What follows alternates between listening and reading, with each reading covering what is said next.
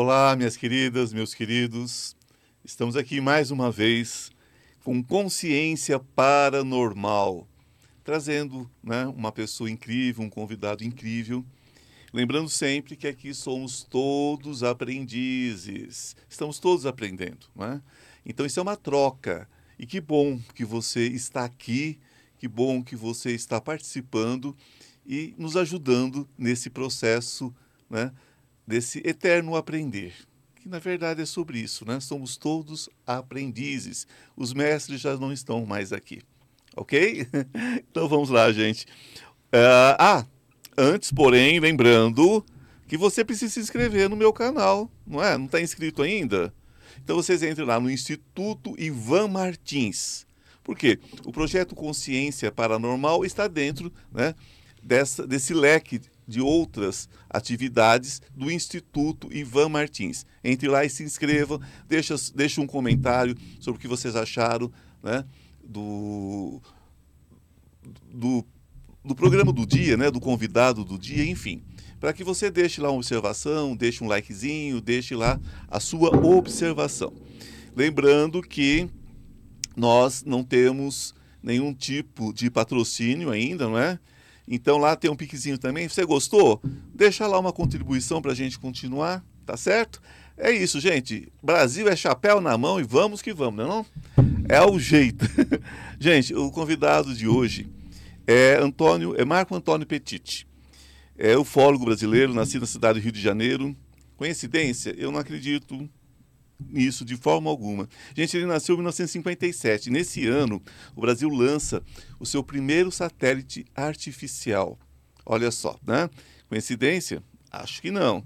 Ele desde a infância teve interesse por essas questões de ufologia, eh, essa questão do fenômeno UFO de uma forma geral. Então ele teve é, presença em todos e tem, né, em todos os meios de comunicação, jornais, vários artigos publicados. Foi e é palestrante é, em congressos internacionais, inclusive, esteve em vários programas de televisão, inclusive o nosso saudoso Jô Soares. Gente, só é, de trabalhos e conferências são mais de 600, quer dizer, uma vida toda dedicada, né? Autor de vários livros, Descovadores e Origem da Humanidade, Contato Final, O Dia do Reencontro, Terra, Laboratório Biológico Extraterrestre, UFOS, Espiritualidade e Reencarnação, Presença Alienígena, Vargínia, né? toda verdade revelada. Gente, isso tudo né? são alguns dos livros que ele escreveu. Bom, então, que prazer ter você aqui. Muito obrigado pela sua presença. Né? É prazer é meu, é, Ivan. É, o Wagner Borges já tinha me falado do, do seu trabalho, da seriedade do, do canal. E vai ser um prazer é, agora começar a conversar com você é, dos aspectos aí que interagem é, com várias disciplinas à volta da própria questão ufológica, porque é importante que as pessoas percebam que ufologia não nasceu para ser uma ciência, é, vamos dizer assim, apartada das outras. Ela, na verdade, se vale de uma quantidade enorme de conhecimentos acadêmicos ou não.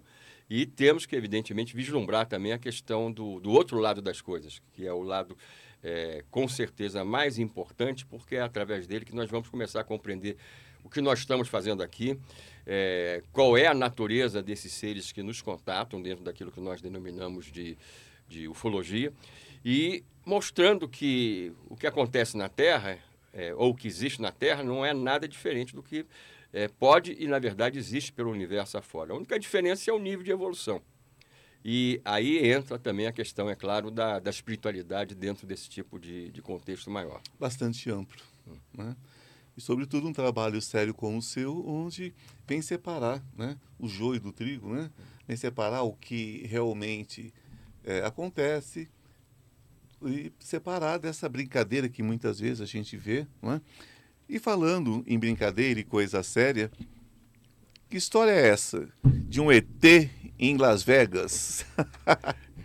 que é, história é essa? É, Ivan, como nós conversamos até agora há pouco, né, antes de entrarmos aqui no, no ar, é, esse é um dos problemas que não só eu, eu, mas outros colegas da ufologia brasileira e mundial muitas vezes temos que nos deparar.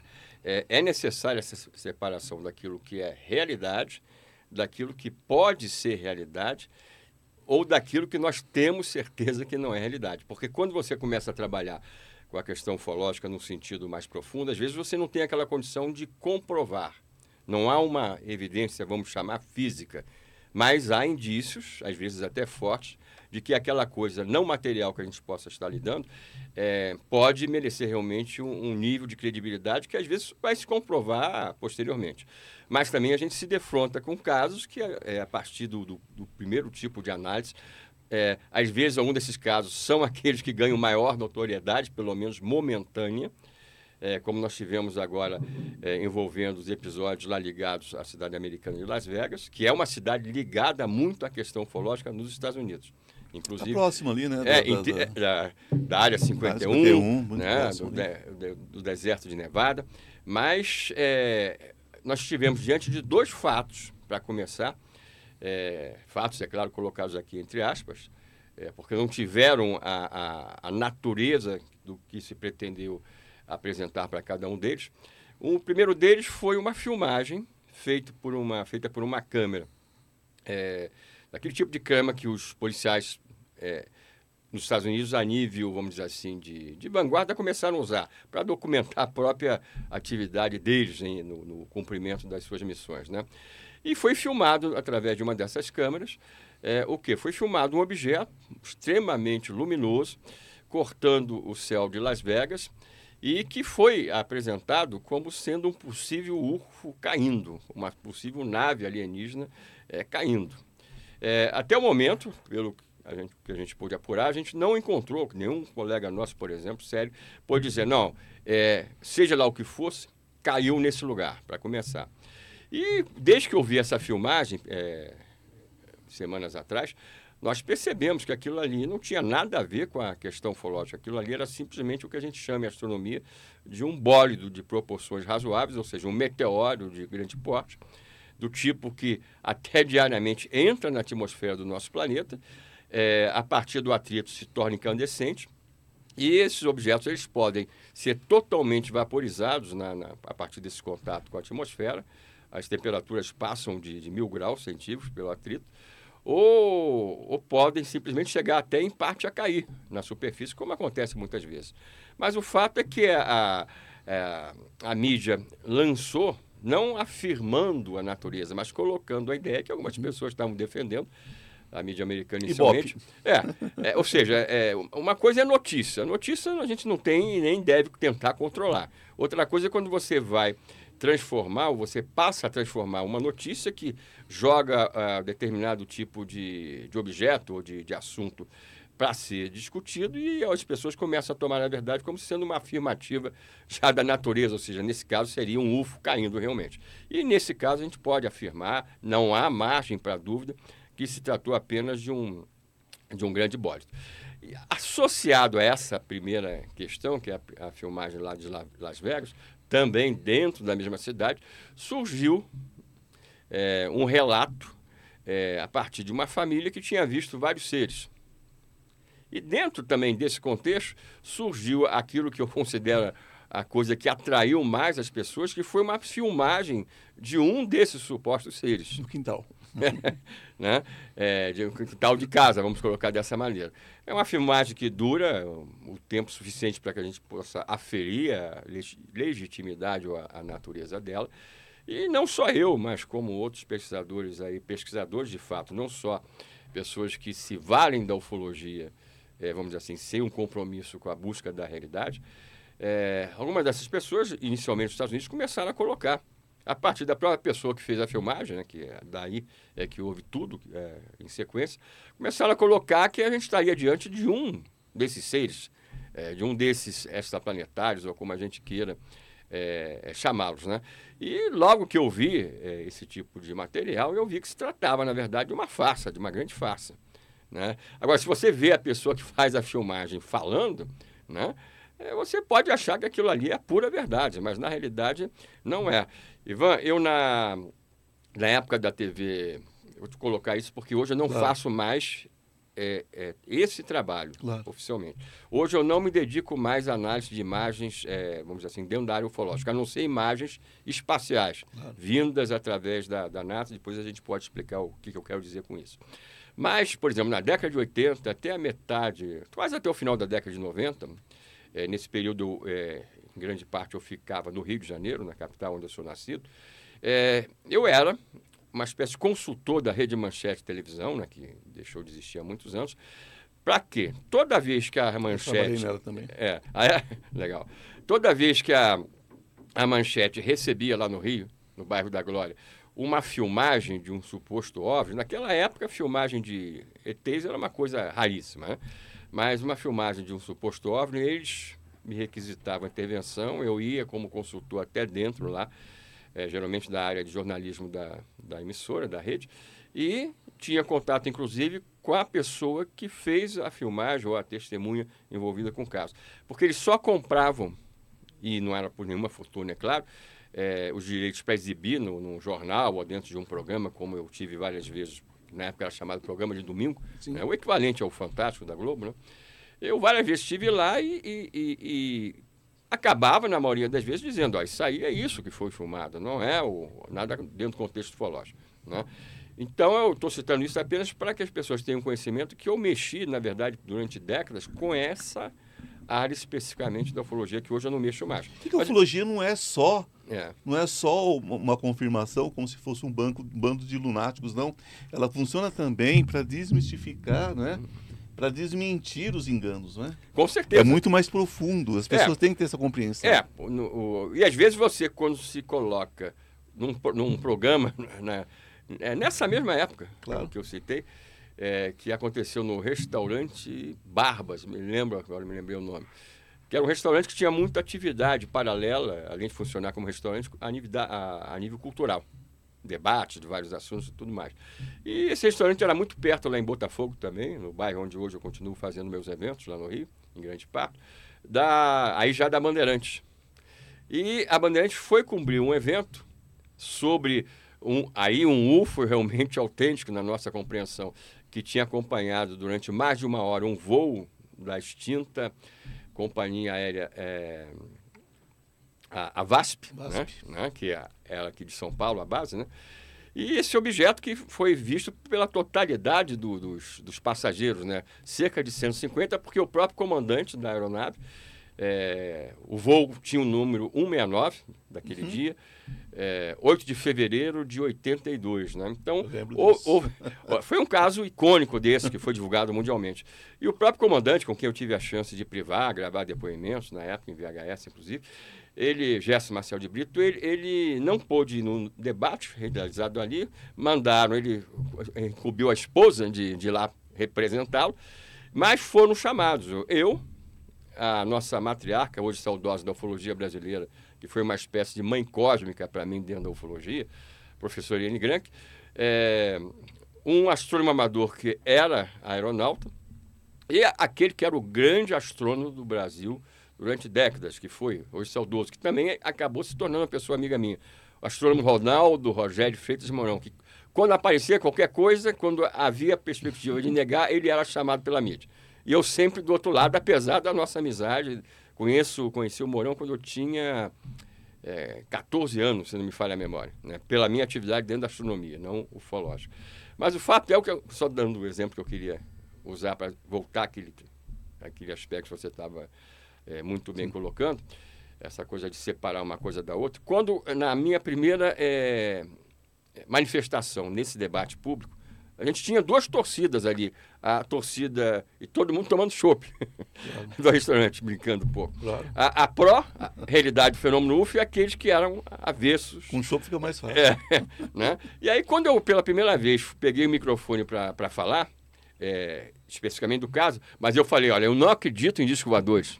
Foi a primeira coisa que eu falei. Nessa hora, só faltou ter gente lá querendo me bater do lado. Claro que defendia, porque aí eu expliquei, não é uma questão de crença, é uma questão de você ter informações, ter evidências, daí por diante. Então, eu tenho a convicção que isso tudo existe, né?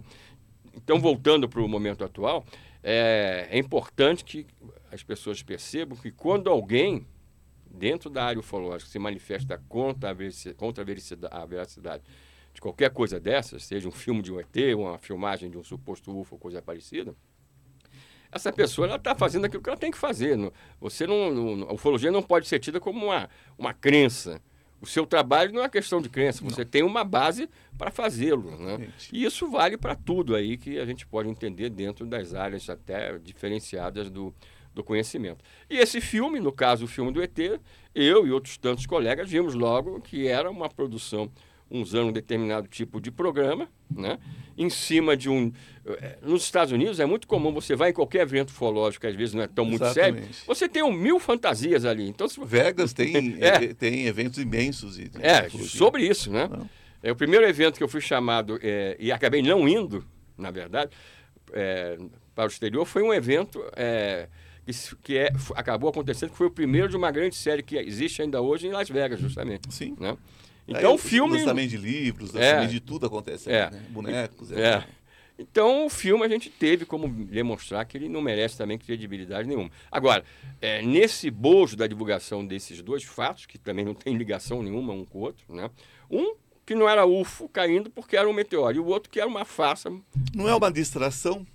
É, é. Não pode ser uma distração orquestrada por quem, na verdade, quer negar que existam esses contatos? Olha, tem um. Olha, a minha parte, é, é, que as pessoas às vezes conhecem mais, é a minha parte ligada à área militar aqui no Brasil, porque eu estive envolvido como pesquisador e divulgador é, dos principais casos é, mais bombásticos da ufologia militar brasileira, é, trazendo informações. Cheguei a entrevistar duas vezes é, o, o ex-ministro da Aeronáutica, hoje saudoso, o brigadeiro Otávio Júlio Moreira Lima. Aí nós já vamos entrar na questão do ET de Varginha. Ah, tem a ver com isso, exa exatamente. Já tem a ver com... É.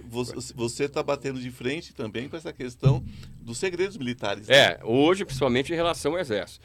Mas a, a, o que eu queria colocar é que é, você falou em distração. Sim. É, é, no filme que retratou, foi bem fiel a real natureza do caso Roswell, no Novo México, em 57, Sim. da queda do UFO, recolhimento da sua tripulação. É, na versão para cinema, que eu lancei no Rio de Janeiro a convite da. da agora não me lembro sinceramente da, da, da companhia é, cinematográfica americana, né, a, a Play Art. Né? É, o que, que aconteceu?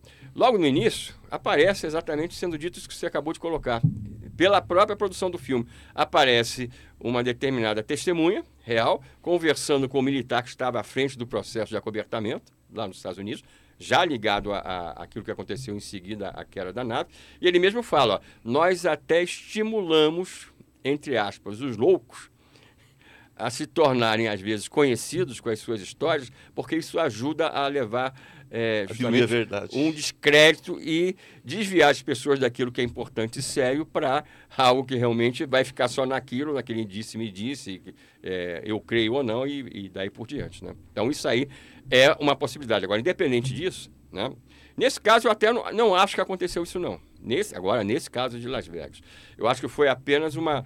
Como a NASA é, estava para divulgar o, uma espécie de um primeiro relatório é, um fato que, apesar das pessoas não terem essa percepção, é, foi histórico, há poucas semanas atrás, porque é a primeira vez que a NASA, que sempre se manteve apartada, havia se mantido apartada da questão ufológica, não se pronunciava nada em termos disso, ela não só anunciou no ano passado, no meio do ano, que iria iniciar um, um estudo independente do Pentágono americano, ou seja, independente supostamente dos interesses de acobertamento militar, e foi marcada a primeira live do, dos cientistas da NASA, em número 16, agora. É, para a mesma época da história do, do filme do. Está na do... hora, não, tá, não está na hora de, de, de, realmente eles se pronunciarem. Porque das duas, uma. Ou os Estados Unidos, por exemplo, é incompetente e tem gente produzindo aeronaves muito superiores a deles. Ponto. Ou eles não sabem explicar de onde vêm essas naves, porque também não são deles, porque se fosse deles, diriam que eram deles. Ou estão escondendo tecnologia reversa, ou agora eles vão ter que se pronunciar para não dar é, é, é, é digamos, energia para os inimigos. O que está acontecendo? Olha, Porque eles não fazem nada por bondade. Né? É, com certeza. Não, acontece exatamente cada uma das coisas que você acabou de falar. Né? E, inclusive, o aspecto mais importante é esse é, eu não tenho a menor dúvida, isso aí não é uma opinião pessoal minha, exclusiva, mas as pessoas que já se aprofundaram na questão ufológica, começando lá nos Estados Unidos, porque é uma coisa de lá, vamos colocar dessa maneira, esse processo inicialmente, que realmente a gente teve várias quedas de UFOs, com tentativa, é, a partir de, de, tentativa de abate ou não. Às vezes acidentes acontecem realmente, podem acontecer. Isso tudo foi recolhido ao longo de, das últimas décadas. E o governo americano, ele, a gente sabe que ele, ele, ele repassa para determinadas corporações industriais ligadas à área militar, que são sócias dele, vamos chamar assim. Na verdade, eu diria até que é o inverso. O governo americano que é só é um sócio minoritário de determinadas corporações aí de, de, escala mundial. Né? Então, é, com certeza, o governo americano, os militares americanos, dispõem de tecnologia hoje que você não vê sendo manifestada ou apresentada publicamente, que tem a ver, inclusive, é, em parte pelo menos, com o desenvolvimento de aeronaves que deixam aquilo que nós vemos aí, que nos é mostrado como mais avançado, é, no chinelo, vamos colocar assim, anos-luz atrás. Mas, é, mas mesmo assim, essa tecnologia de origem da, da própria é, observação de tudo que foi possível se aprender a partir das naves acidentadas, é, ainda fica muito aquém daquilo que a gente pode chamar dos UFOs autênticos realmente, que continuam não só vindo de fora, e esse é um ponto que, que eu vou colocar agora, que é, é, é, um dos aspectos mais importantes, porque ele começou a modificar a geopolítica mundial sem que a humanidade se percebesse. É, ontem eu fazendo um outro trabalho a nível de gravação, que vai ao ar amanhã, é, para um amigo, aí foi explorada essa parte, que eu vou colocar agora em, em poucas palavras. É, existe hoje uma quantidade enorme de evidências, isso é que abalou o poder mundial das superpotências. É, existem informações que mostram que, quando nós chamamos a Terra de nosso planeta, isso é um grande equívoco. Porque esses seres já estavam aqui, já estão aqui e continuam estando aqui em instalações subterrâneas em determinadas áreas do planeta, cujas as saídas não são físicas, o objeto deixa de estar físico embaixo para se materializar em cima e vice-versa. Em áreas que a gente chama de incidências, como uma que eu estudei é, no meu estado, no estado do Rio, durante décadas.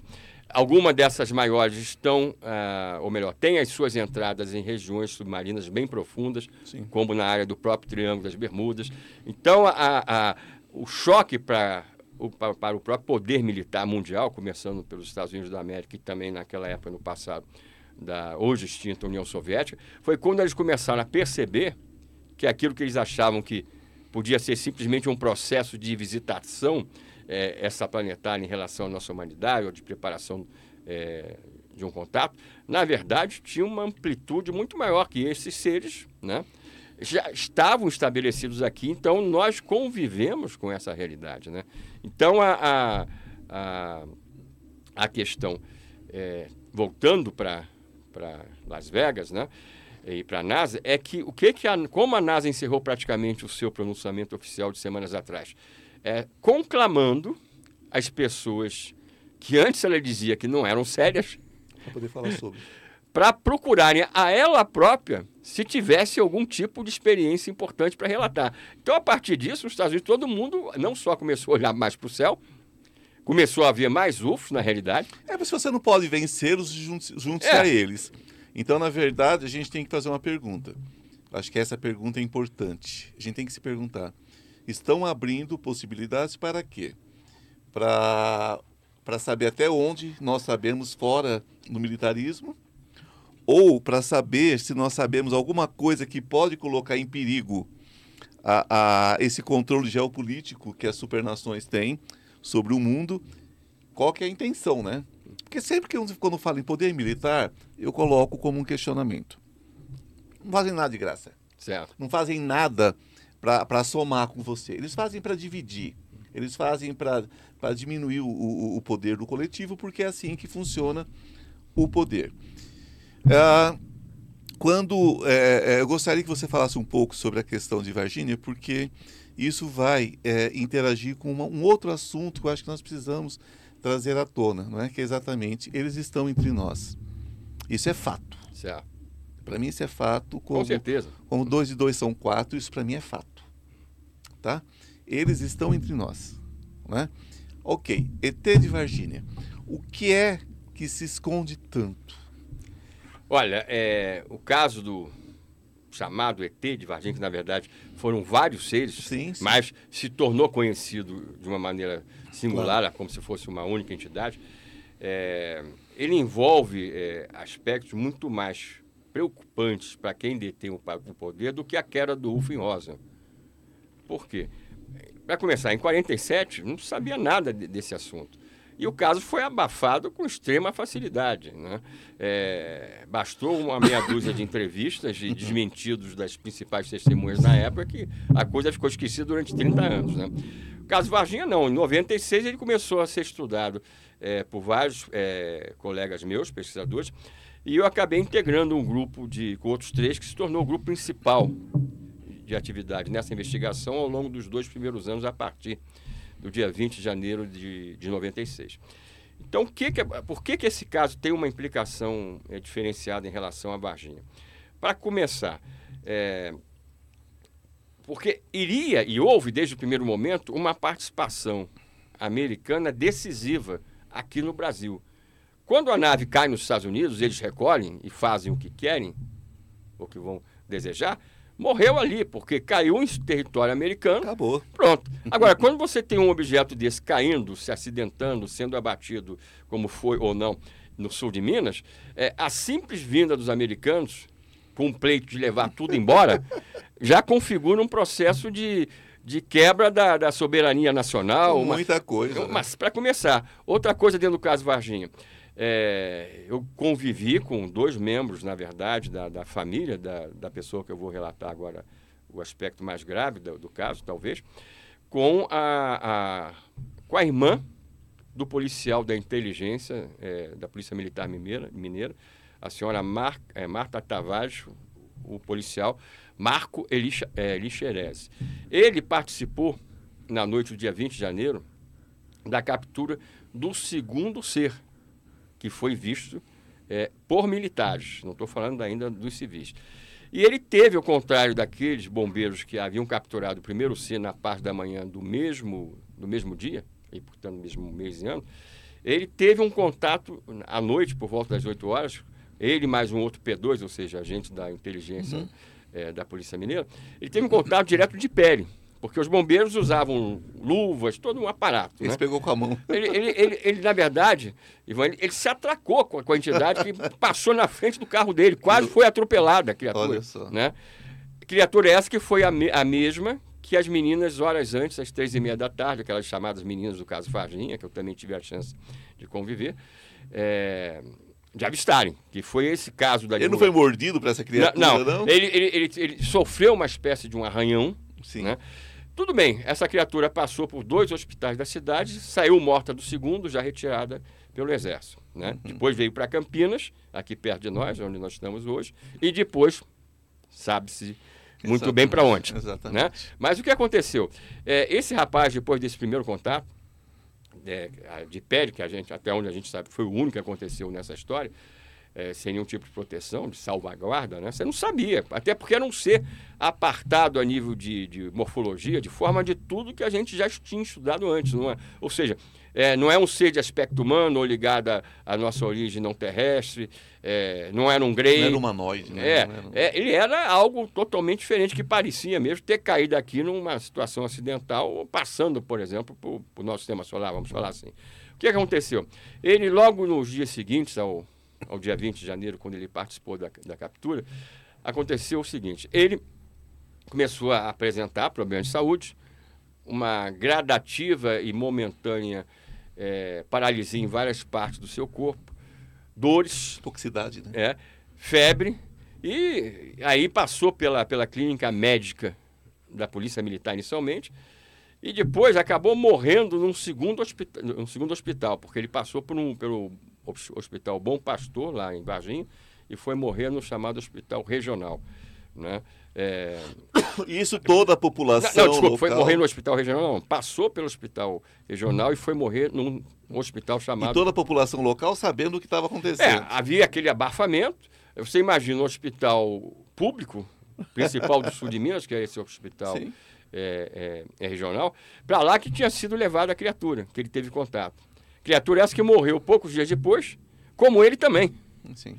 E agora ele foi morrer no dia 15 daquele, do mês de fevereiro, ou seja, pouco, cinco dias aproximadamente antes do, do, do fato da, que ele se envolveu da captura. E foi morrer porque é, o médico tentou salvar a vida dele nos últimos momentos, é, doutor é, Cesário Lincoln Furtado, ou seja, a gente pode citar esses nomes, que isso aí fazem, esses nomes fazem parte da história de pessoas que aceitaram falar sobre. A, falar sobre e abertamente, porque outros falaram, mas pediram a, a, a não divulgação dos nomes, por exemplo. Né? E esse médico, alguns anos depois desses fatos, ele veio a público, através da revista UFO, por exemplo, e disse o seguinte, que ele não tinha visto nada parecido nunca, porque aquele rapaz de 23 anos, porte atlético, não pegava nem resfriado, vamos falar assim, sem nenhum motivo para passar por um processo de, de quebra do seu sistema imunológico, morreu com esse sistema totalmente inexistente. Ou, ou, seja, alguma coisa que aquele ser, aquela entidade possuía, acabou com o sistema imunológico. Então você imagina o Exército Brasileiro tratando com um caso de, de morte do lado dos extraplanetários. Porque a gente sabe que vários já saíram mortos do sul de Minas, lá para aqui para perto, onde nós estamos, Campinas. É. E do lado deles próprios, os militares envolvidos na história, também, pelo menos, a gente tem a morte desse policial e também tem a morte de vários animais no, no zoológico da cidade de Varginha, que na mesma época começaram a morrer por causas totalmente ainda hoje desconhecidas, onde uma outra entidade dessas, um outro ser desse, Apareceu também. foi visto também por, por outras testemunhas. Né? Então, isso é o início do, do processo de acobertamento. Agora, Basta a gente lembrar, e essa é uma parte que a gente está trabalhando junto com o meu grande parceiro nesse momento, né, nesse trabalho, que é o, o fólogo é, Fernando Aragão Ramalho, Sim. que a gente está à frente de uma campanha que foi deflagrada agora há oito semanas atrás, para cobrar de maneira é, decisiva do Exército, mais uma vez, não só através da Lei de Liberdade de Informação, a chamada lá Lei de Acesso à Informação, os documentos que o Exército insiste em dizer que não tem, como também a, a partir de denúncias que nós estamos fazendo, é, principalmente em relação ao IPM, que isso o Exército assume que fez, onde aconteceram coisas inacreditáveis para mascarar a verdade. Né? Mas o que, o que eu ia colocar? Esse, esse processo todo, ele é, levou a uma quantidade, quantidade enorme de pessoas que foram intimidadas, tanto na área militar quanto também civis, o Exército mesmo fez um acobertamento até para o seu próprio pessoal, porque eles achavam que não podiam é, essas pessoas, esses militares de baixa patente, saberem daquilo que estava sendo feito com a participação deles próprios, desses militares. Né?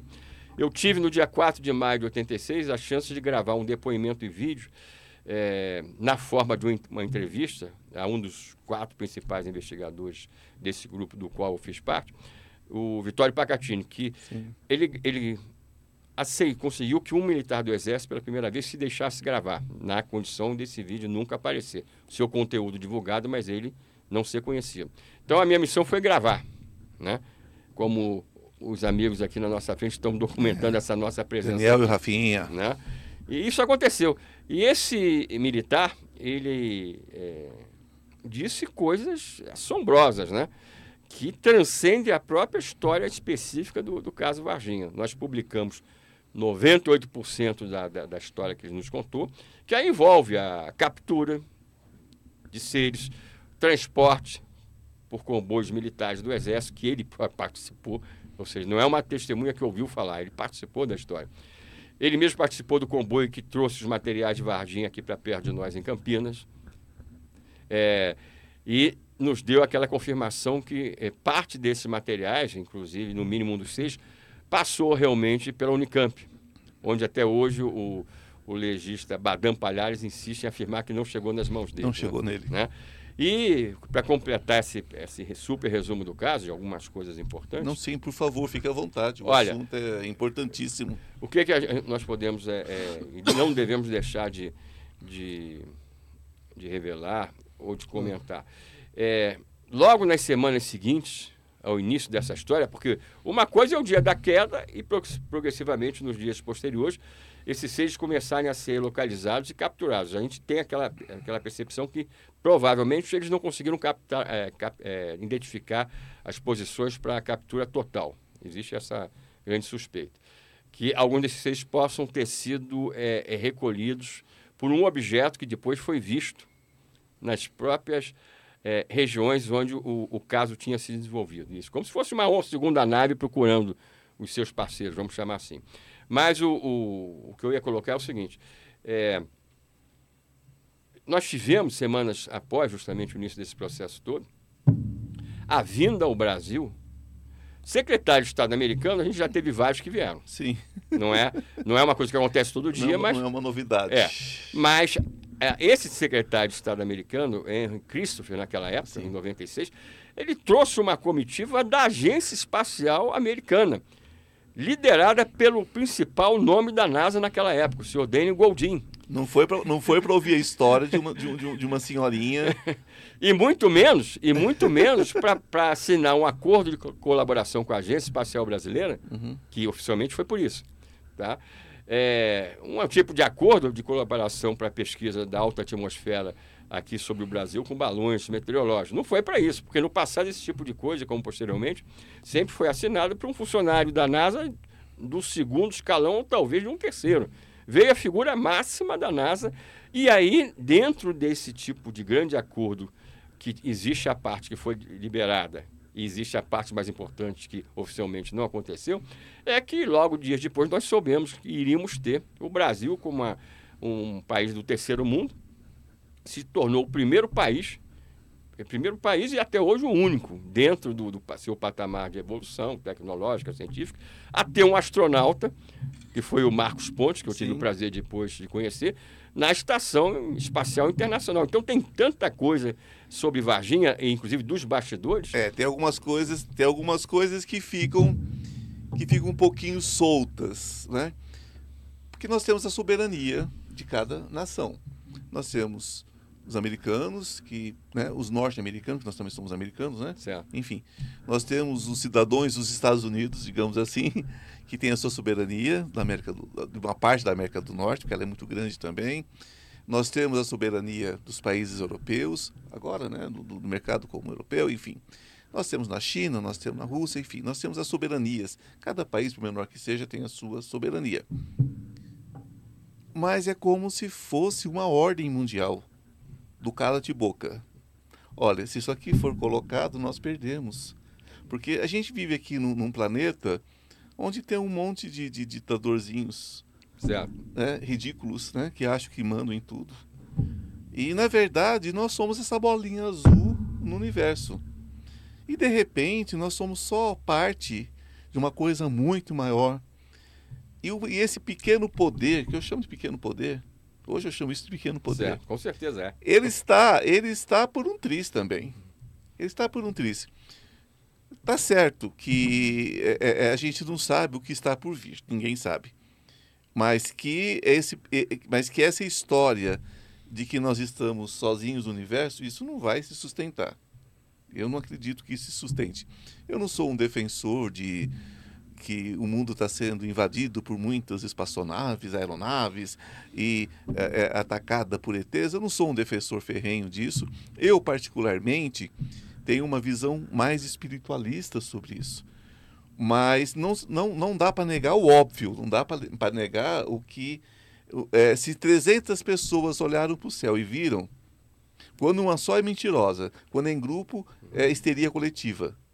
É ilusão coletiva, é, é, é Sabe? Então, quer dizer, é, é, é tem alguma coisa muito errada acontecendo. Eles estão entre nós. Isso eu tenho, eu tenho uma, uma certa convicção disso. O que, que você me fala? Você crê que existem pessoas infiltradas aqui? Com certeza. Né? E isso não é uma visão pessoal minha, Sim. como você pode ter, como qualquer pessoa pode ter. A gente tem elementos para ter esse tipo de, de convicção. É, Para começar, eu diria o seguinte: quando o, isso percebido como resultado das pesquisas civis, mas que também os militares tiveram que enfrentar diretamente nos primeiros anos da investigação ufológica após Roswell, por exemplo, isso é, principalmente na Europa e nos Estados Unidos, nessa parte militar. Variante Thor existiu? Olha, é, é, isso aí ainda está envolto em, em, muita, muita polêmica, né? E eu mesmo, nesse caso, eu sempre me posto da, da mesma maneira. Quando existem aquelas coisas que eu tenho certeza, como eu comecei a falar no início, claro. é, da, da, realidade, vamos chamar assim, existem outros que nós concebemos a possibilidade, existem outros que nós é, é, podemos colocar que é, podem não ser realidade. Verdade e mentira. Nós estamos uns 50% é, para é, cá, para cá, como é que nós estamos? É, o Valiante Top. Não, eu, eu diria no meio, né, né, né, no meio. No meio nessa história, na minha opinião. Por quê? Porque eu acho que não, tem, não existem elementos para, como a gente tem em relação a outros aspectos da ufologia, ou, ou casos, ou, ou, personagens, vamos chamar assim, para é, que eu pudesse dar uma posição definida. Sim, tá? claro. Mas a, a, a dentro disso aí que. Conta um pouquinho para a gente sobre Valiant Store, porque muitas pessoas talvez não tenham, não é, tenham é, conhecimento. Nós tivemos aí desde do, do, logo depois de 47, nós tivemos várias várias, eh, vamos chamar assim, entre aspas, historinhas que não, podem não ser historinhas, claro. de é, possíveis contatos de seres que baixavam mesmo no, no UFO com o, a, a, a, alta cúpula do governo americano, né? É, então existe Existem aquelas histórias que falam de um acordo que no fim seria nocivo para a humanidade, já que a raça que teria feito esse acordo com o governo americano seria é, negativa, estaria aqui apenas para é, espoliar o planeta Terra e os seus aspectos biológicos, incluindo a raça humana. Tá? É, existem outros que acham que foi ocorreu uma tentativa de acordo inclusive pensando no futuro da humanidade, da sua evolução, por parte de outros seres que teriam também, inclusive, interagido com o próprio presidente americano da época, o Eisenhower, né? e que esse acordo não saiu porque justamente o governo tinha uma proposta diferente claro. da positiva dos seres. Então, é, é dentro desse contexto, é, é, e a gente teve até é, pessoas da área militar que defenderam é, e se apresentaram como testemunha da realidade de uma dessas histórias ou outra. Agora, é, o que, que acontece? Eu prefiro, quando eu me vejo diante desse tipo de, de possibilidade. Se como... dá o direito da dúvida. Não, não é, é, eu diria que é mais, mais do, do que isso. Eu prefiro é, é centrar, vamos chamar assim, é.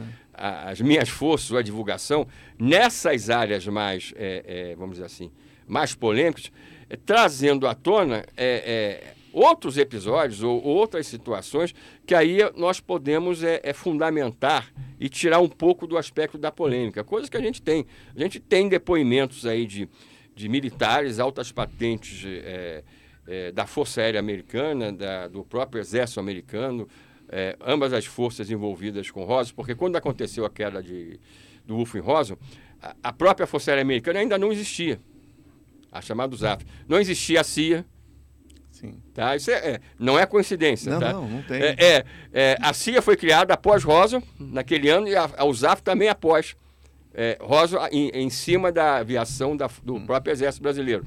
Desculpa, Exército é, norte-americano. Norte então, a, a, nós temos alguns elementos, você perguntou antes, ou colocou essa questão, que se eles estão, você deu aquela ideia que você tem certeza que eles estão entre nós, e, e o, Aí o que, que a gente tem é que fuge um pouco da polêmica.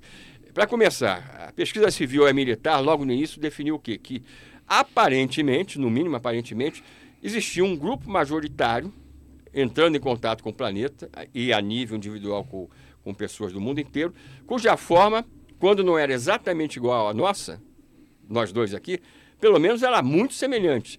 Ou seja, se um desses tivesse é, é, aqui nos particip, é, participando como eles aqui dessa, dessa nossa apresentação, é, trajado de acordo. Não seria batido. É, e isso foi tão sério que é, esse tipo de perspectiva, é, dentro do, da própria OTAN, na década de 50, quando eles chegaram a essa conclusão que esses seres comandavam outras raças dentro de uma perspectiva também supostamente uma federação po é, positiva na visão de, de, dos militares americanos e nossa, e minha pessoal também, e que aconteceu o seguinte, que é, acabou acontecendo o seguinte, dentro da OTAN foi criado um, uma, um projeto de investigação que se a gente fosse traduzir, o sentido seria só uma palavra em português, abordagem. E isso estudou a fundo a questão ufológica e de início não foi para chegar na conclusão que a gente vai passar agora aqui, mas com o objetivo de tentar separar aquilo uh, é, justamente que era UFO daquilo que poderia ser no dia seguinte um potencial ataque é, do bloco soviético à Europa Ocidental. Sim. Porque muitas vezes as formações de UFO estavam passando ali é, por cima de, de, de ambos os lados ali e isso, num momento crítico, de repente alguém poderia dizer, ó, não, é um ataque deles. Mas talvez até mesmo para vigiar o que estava acontecendo com a Guerra Fria, né? Com certeza, com certeza. Não me deixa de falar uma coisa importante em relação a isso aí, numa frase. Mas o que aconteceu? O resultado desse, desse projeto foi extremamente importante dentro da, do contexto da geopolítica mundial, porque é, isso a gente tem essa informação de gente militar que depois se reformou e falou, participou dessa história, desse projeto, que o, o uma dessas testemunhas militares é, chegou a afirmar em documentários americanos pelo mundo afora, dentro da área da ufologia, depois o seguinte, que é, dentro da OTAN eles tiveram que trabalhar com a seguinte perspectiva de possibilidade, que o seu vizinho da mesa do lado, lá, não, é, poderia ser um desses seres, e nós não poderíamos sequer saber tamanho... Como se, como se, como se, for, como se fosse um espião russo nos Estados é, Unidos, ou né? vice-versa. Né? E, agora, se as, perguntas, se as pessoas quando me perguntam se eu acredito nisso, eu tenho, sou obrigado a dizer que não é também uma questão de crença. Eu tenho certeza que, no mínimo, essa possibilidade existe. Eu investiguei um caso aqui no Brasil de, de abdução da década de 70, por exemplo, é do final da década de 70, que ah, foi passada essa informação que um determinado tipo de ser também de aspecto humano, Sim. do mesmo grupo, é, vivia entre nós, literalmente, aqui no nosso país. Né?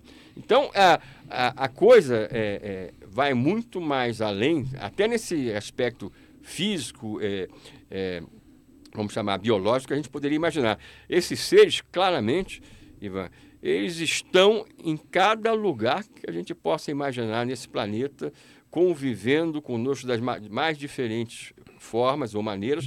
E em relação à Guerra Fria, antes que eu, que eu esqueça de dizer, é, para alguns, por trás do fenômeno ufológico, você tem um, teria um, é, um grupo de civilizações interessadas simplesmente em nos invadir, no mínimo piratear aquilo que a gente tem de importante aqui, etc, etc. Outros acham que todos são anjinhos. E eu costumo, um é, eu costumo dizer o seguinte: se nós usarmos a Terra como exemplo, e a Terra faz parte desse grande universo, aqui a gente não tem de tudo, então o universo, evidentemente, guardar os seus devidos limites, vai ter de tudo. Agora, eu não tenho a menor dúvida, e isso também é, é, mais do que, não é uma crença, por tudo aquilo que eu tenho estudado nessas décadas, que o, por trás do fenômeno UFO nós temos é, uma espécie de uma comunidade cósmica Sim. que envolve várias civilizações que teriam no seu comando seres de aspecto humano exatamente iguais a nós, ou pelo menos aparentados é, conosco. Comunidade esta da qual a humanidade fez parte no passado. Sim. Nós ficamos aqui para desenvolver determinado tipo de trabalho, aconteceram uma série de problemas, nós regredimos até biologicamente e agora estamos nos preparando, através um de interferência deles, para que a gente volte a descobrir a nossa verdadeira natureza cósmica, inclusive, e espiritual, para que a gente possa voltar a integrar essa espécie de, de comunidade. Então, na época da Guerra Fria, esse é o ponto importante, é, nós tivemos, todos nós sabemos que nós tivemos aquela situação de você não existia até aquele reloginho, uhum. né? Tipo, se dois minutos ou três a mais na, na marcação do relógio é, é, figurativo, a gente estaria praticamente já no início de uma guerra nuclear, né? E naquela época a gente tinha de um lado o bloco soviético, do outro lado o bloco da OTAN, com os Estados Unidos à frente, é, o, o Reagan à frente do bloco ocidental, como todos realmente é, são homens de guerra. Né? É, e do outro lado é, felizmente a gente passou a ter o Gorbachev. E aí, no primeiro mandato do, do Reagan, ele chamava publicamente, você vai se lembrar disso com certeza, ele chamava a União Soviética de. É, como é que era? É, agora esqueci o primeiro termo que ele, ele usava. Ah, Império do Mal. Império do Mal.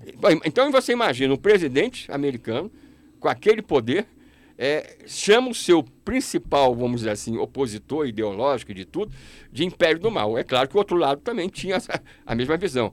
Entra na história o Gorbachev, né? E aí, no segundo mandato do, do, do Reagan, eles fazem um acordo surpreendente para desarmamento, né? quase total, uhum. né? Que só não foi total porque isso foi interrompido. cai o muro, cai é, tudo em Berlim é, também. Acaba tudo, né? Isso. E outro detalhe, é, é, o mundo é transformado é, de maneira violenta. Agora, existem vários aspectos dentro da ufologia que geraram isso, que as pessoas não têm a menor ideia, tá? Mas eu vou citar só um aqui. É, durante o, o, auge da Guerra Fria, começou a acontecer o seguinte: aí é a demonstração de interferência. De, desses seres, a nível de interferência, que eles vão manter, e como mantiveram um livre-arbítrio para a humanidade, mas que eles nos ajudaram a perceber a nossa loucura naqueles momentos. Claro. Isso foi manifestado como? É, tanto do lado soviético. Falhou bombas, né? É, como do lado americano, os UFOs começaram a aparecer nos Estados Unidos foi base atrás de base de lançamento. Eles pairavam a poucos metros por cima. E não vai sair nada aqui. Não, eles, eles é, é, eu tive a chance de estar pessoalmente uhum. com um desses militares da, da é, dos Estados Unidos, que uhum. esteve, era o homem que, uma vez se perguntou para ele se ele era o homem que apertava, ou apertaria o botão. Ele disse, não, eu não aperto o botão, eu giro a chave. Eu giro a chave, exatamente. né? Para a responsabilidade desse, desse personagem real da, da ufologia americana posterior ele disse o seguinte, e isso aí, outros 8, 80 militares falaram a mesma coisa, que participaram do mesmo processo em outras bases de lançamento de mísseis é, é, balísticos apontados para a União Soviética. Né? O que, que acontecia? Os UFOs pairavam, Sim. e segundo também a, a, a, por cima, mas pararam, pairavam no sentido de ficar parado mesmo. Né? Eram detectados pelos radares, tudo, pairavam às vezes a 10, 30 metros, às vezes 50 no máximo, sobre essas instalações. Metros, sim, sim. E essas instalações de lançamento sobre as quais esses objetos estavam, nesse momento, elas, é como se elas recebessem um tipo de vírus. Sim. Que tornava totalmente inoperante o sistema de lançamento. Olha. Ou seja, é, isso é. durava, é, para que o, o, a, a, instalação voltasse a se tornar é, operante, eles dependiam de 24 ou 48 horas para refazer todo o estrago. Isso foi acontecendo nos Estados Unidos e também no Bloco o Soviético. O tempo para pensar, né? É. O né? tempo para pensar. e aí, o que, que aconteceu? É, e o interessante, para se provar que o governo americano, os militares americanos sabiam com quem estavam lidando, é porque você imagina, é, é, nos Estados Unidos hoje, se chega um objeto detectado em aproximação, é, detectado pelo sistema de defesa aeroespacial, vai se aproximando dessas bases que continuam a existir hoje, e e eles supõem que aquilo é, é, por exemplo, do Putin ou da Rússia da atualidade, eles não vão deixar chegar. Ah, deixa não. Ou pelo menos vão tentar abater. Agora, nesse caso, eles não atiravam dos UFOs.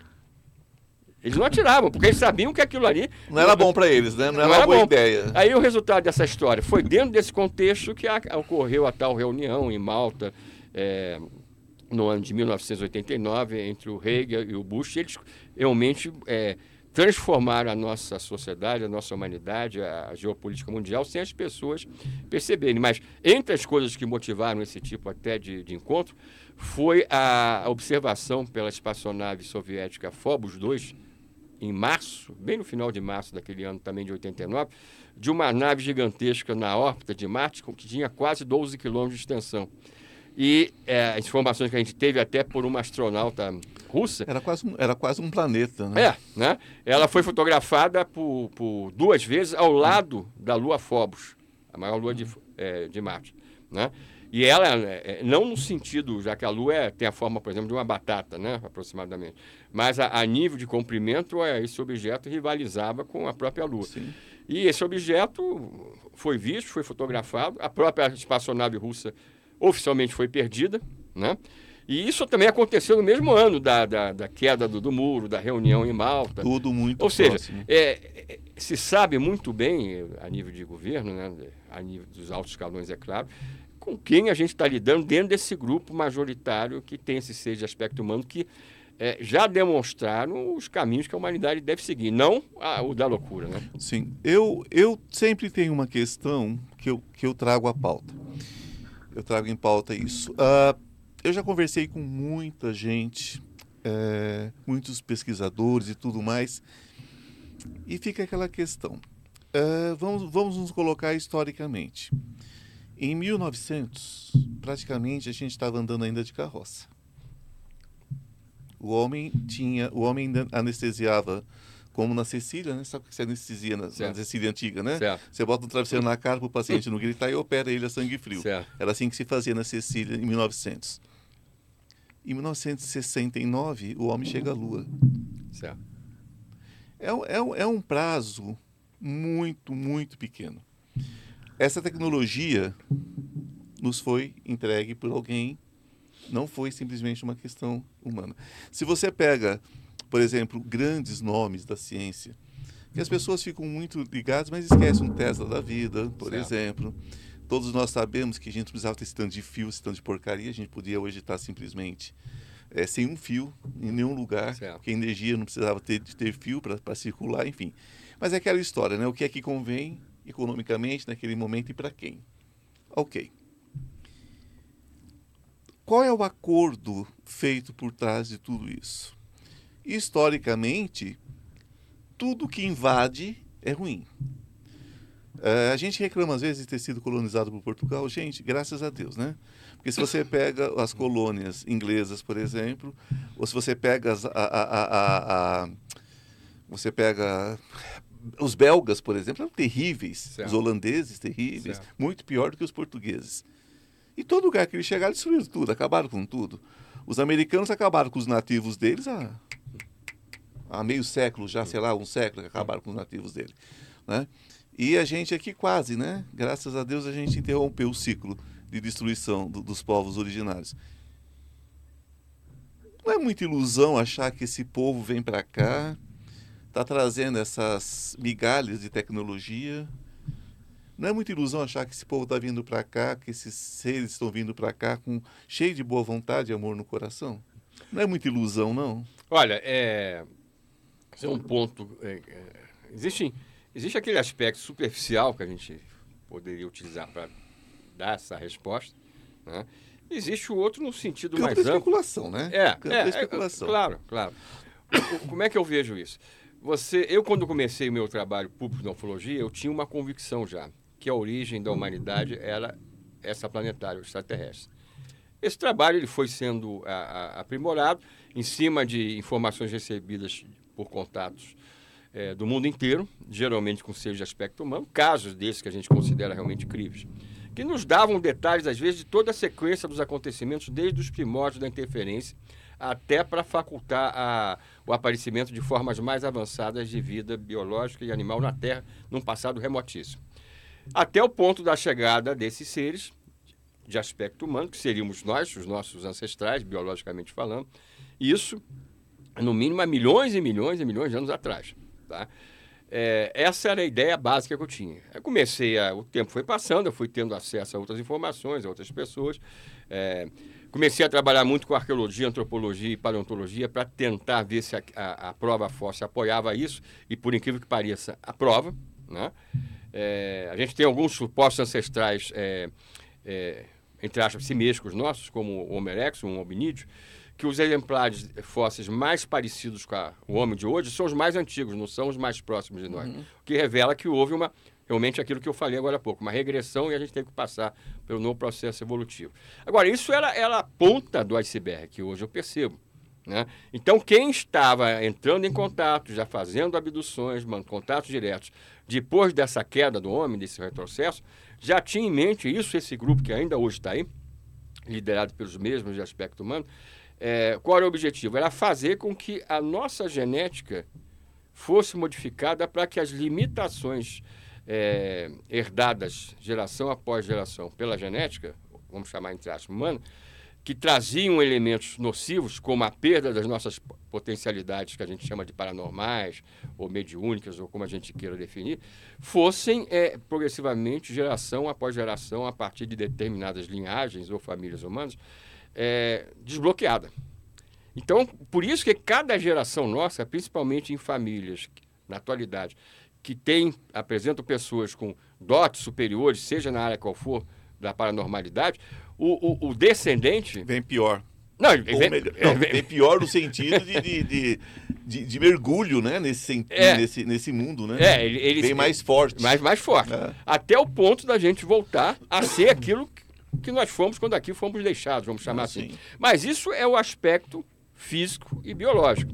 Então, no, no meu quarto livro, UFOS, Sim. Espiritualidade e Reencarnação, que na época alguns ufólogos aqui brasileiros achavam que eu não podia ter escrito. Ah, sim. Detalhe, eles não leram. Os que acham isso, eles não leram o livro. Eles viram o título da capa. Geralmente, geralmente a crítica, quando ela é perversa, ela é estúpida. Né? É, né? Toda crítica perversa é estúpida. Por quê? Porque, por que eu não poderia ter escrito um livro com, com esse título, né?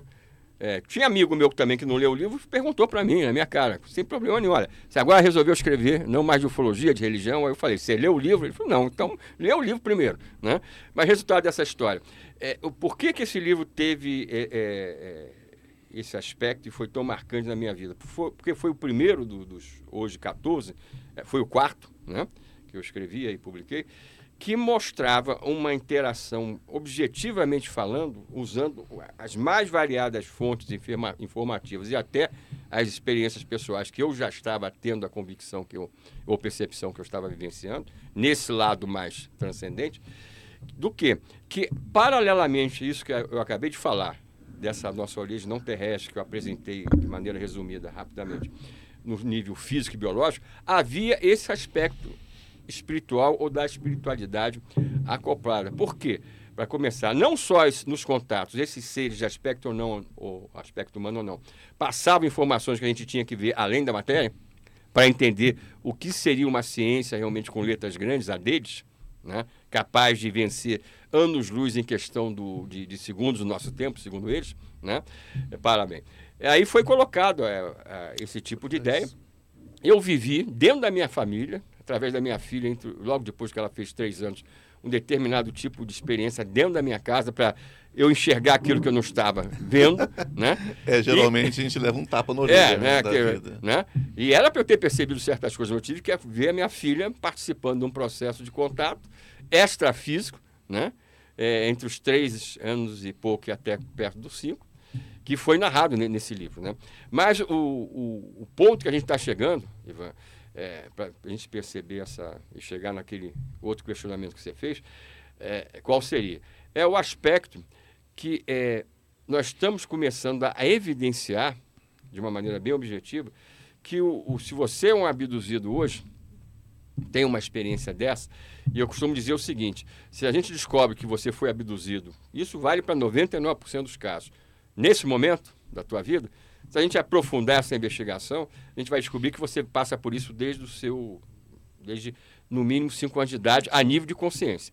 E a, a gente acabou descobrindo que, na verdade, você nasceu, você já está sendo acompanhado. já está acompanhado, sim. Mais do que isso, isso já vem de uma vida pregressa, em que você, no outro corpo, é, numa outra vivência aqui na Terra, já era o, o, o alvo desse tipo de, de, de contato por, vamos chamar, pelos elementos dessa comunidade maior envolvida com a história aqui do, do nosso planeta.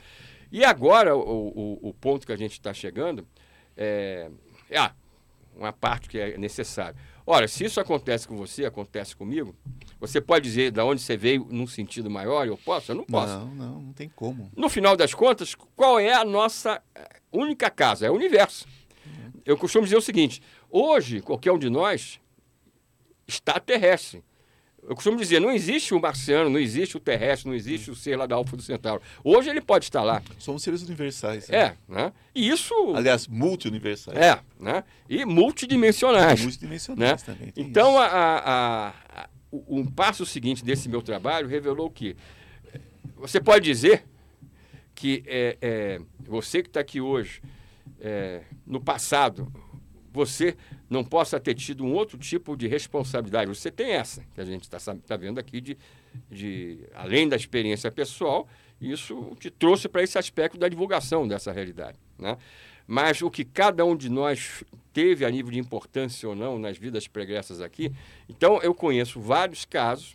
É, que eu tive a chance de investigar, em que, é, às vezes, uma pessoa que nesse momento ainda não despertou, a gente acaba descobrindo que no passado ela teve uma, uma atuação fundamental em determinado momento nesse tipo de, de enfrentamento dessa realidade maior. E o passo final, que aí eu diria que é ainda mais polêmico, eu, eu não vou te dizer que eu posso acreditar, eu não, eu não acredito ou desacredito nas coisas. Eu vivencia, né? É, vivencio. Busca. É, tenho a convicção por A, ou, por A ou por B que isso é uma realidade, ou não, né? Mas o ponto agora mais... É, a gente sabe que os abduzidos, principalmente do passado, é, quando eles se descobriam abduzidos fisicamente, e hoje a gente sabe que... Desculpe minha tosse, querido, estou com ale... eu, é. é alergia de tempo seco, não tem ah, tá. jeito. Tá. É, nessa época em São Paulo fica brabo. Mesmo, é. Né? Mas é, é, o que eu estava colocando. O, o, o abduzido é, do passado, que se descobria, principalmente por Grace, né? abduzidos por, pelos chamados cinzas, cinzas, que são comandados por esse aspecto humano, segundo tudo que eu avaliei até hoje, o que, que acontecia? Eles se consideravam os párias dentro da humanidade que tiveram, estavam tendo a infelicidade de serem contatados sem a aquiescência deles para uma série de experimentos, inclusive genéticos. Então, tinham todo tipo de problema. Essas pessoas, eu conheço várias que, até hoje, e hoje elas já têm uma, uma visão totalmente diferente, já acho que são alvo de um tipo de experimento para o bem da humanidade. Mudou totalmente a percepção. E dentro desse contexto, a gente começou a, a, a conseguir evidência. Né? Agora, essas pessoas diziam o seguinte: como eu não pedi, e não, não, ninguém me perguntou, você quer passar por isso? Não teve nem essa chance, eles se diziam realmente violentados. Só que aí você, é, eu já percebi o seguinte: é, como é que você vai saber de fato se você, entre aspas, deu essa permissão para passar por isso? Por que, que você, na realidade, está passando por isso? Né? Para começar. São questões. São e questões o lado complexas. mais. O que a gente começou agora a intuir, a perceber, é o seguinte: é, não é que em cada vivência no, é, passada nossa isso valeu, mas a gente começa a ter a percepção que em alguns casos isso pode estar valendo e acontecendo.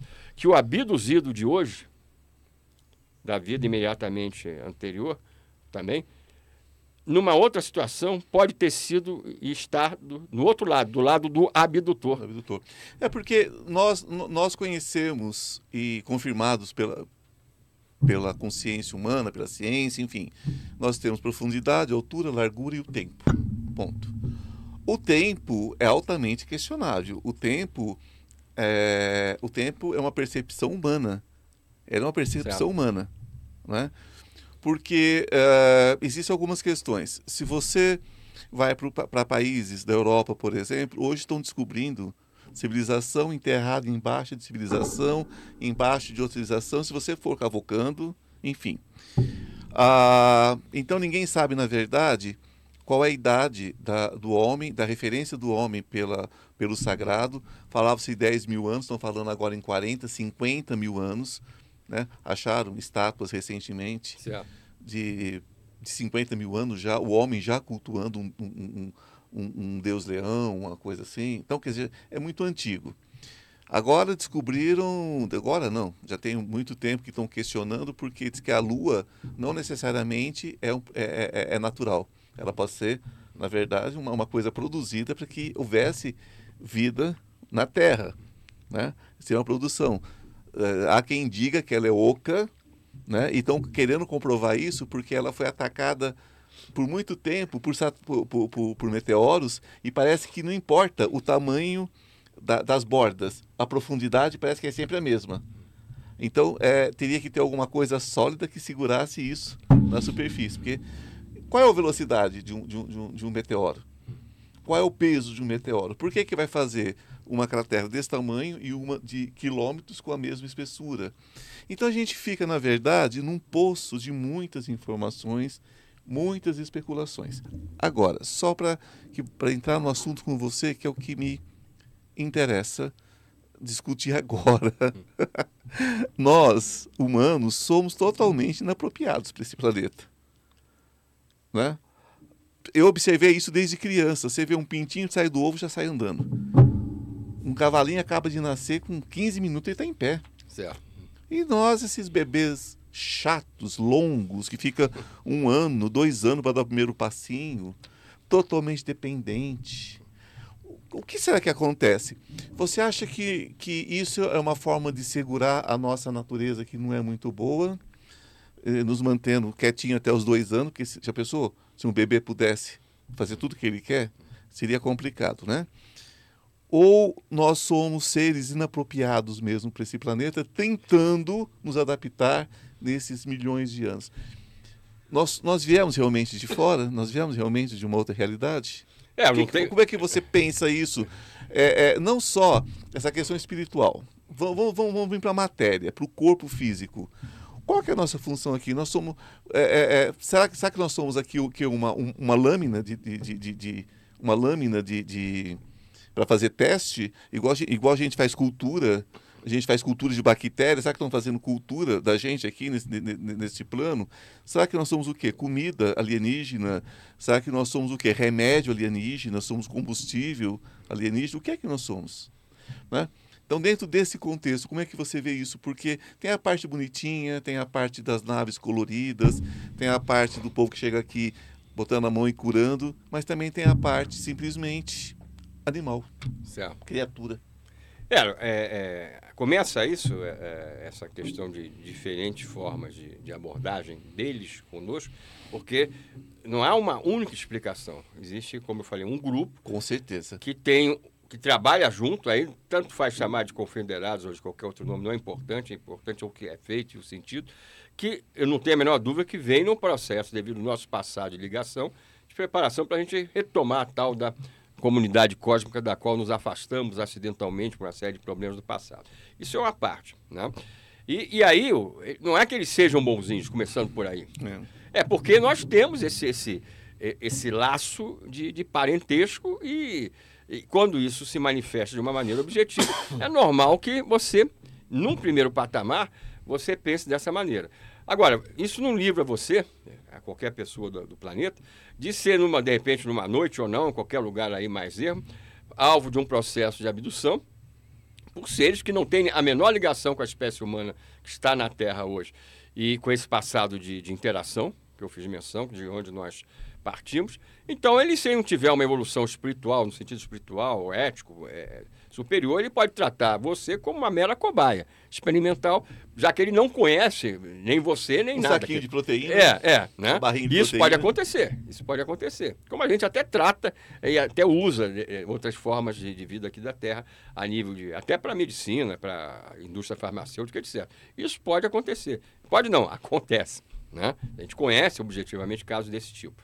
Agora, é, essa questão da, da, da, da, dessas várias facetas que o fenômeno é, é, se apresenta, é, se a gente for evoluindo para uma visão mais superior, é, e isso nós podemos acessar, independente daquilo que nos é dito por esses seres, ou seja, a gente está hoje num nível, eu, você, qualquer um, se a gente começar a se permitir e tiver essas condições que para que hoje você, depois de todas essas nossas vidas, a gente possa manifestar essas capacidades perceptivas, né, de conexão com o universo, conexão com o cosmos, a gente vai perceber que esses, entre aspas, bonzinhos que, devido ao laço de parentesco, agem dessa maneira positiva conosco, é, numa visão maior, isso, a nível de dicas, eles também dão.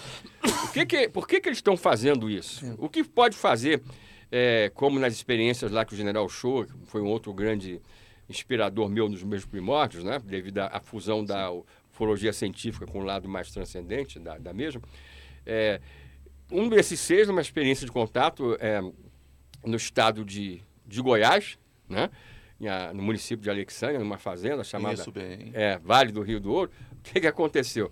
Esse, um desses chegou aí e disse o seguinte: ó, vocês têm que ver mais à frente do que vocês estão conseguindo ver, para poder entender realmente o sentido maior, repare bem o que foi dito, que faz com que nós, aí ele estava falando especificamente da civilização dele, né, que tinha também essa aparência humana, é, virmos de tantos anos-luz de distância para cá, para esse planeta onde vocês estão aí é, é, fazendo tudo que é pior, de, existe de pior para destruí-lo. Né? Vocês têm que perceber algo além da, até desse laço de parentesco. Que, que, que situação seria essa? É, o que eu vou falar agora, não tem a menor dúvida que, que acho que faz parte.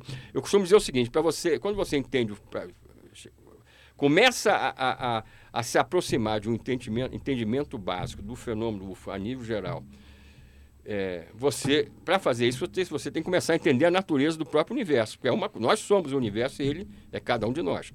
Então, o, o que eu vou falar agora tem a ver com isso.